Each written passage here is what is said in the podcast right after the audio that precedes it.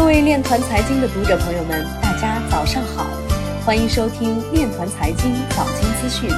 今天是二零二零年十月十二号，星期一，农历庚子年八月二十六。首先，让我们聚焦今日财经。法罗群岛威士忌酒厂允许投资者使用加密货币参与投资。新加坡数字货币交易所将集成 Pay ID 服务。中国银行正式启动区块链产业金融服务项目。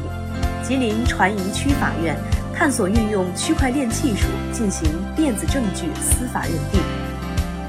反映区块链行业整体表现的 TI 指数较昨日同期上涨百分之一点七二。金融机构应开展区块链金融领域应用标准制定，引导区块链有序推广。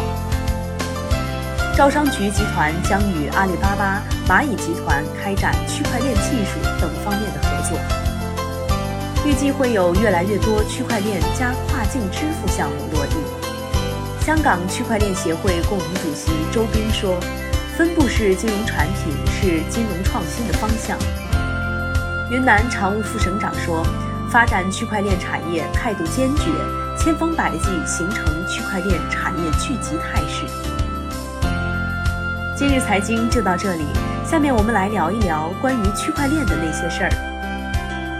央行副行长陈雨露在中国金融撰文表示，加快中央银行法定数字货币的研发和可控试点，保障支付安全，推动征信市场和信用评级规范发展，加强金融科技创新研究及其在金融基础设施建设中的应用。拓展金融基础设施覆盖范围，弥合数字鸿沟，提升运用效率与监管效能。以上就是今天链团财经早间资讯的全部内容，感谢您的关注与支持，祝您生活愉快，我们明天再见。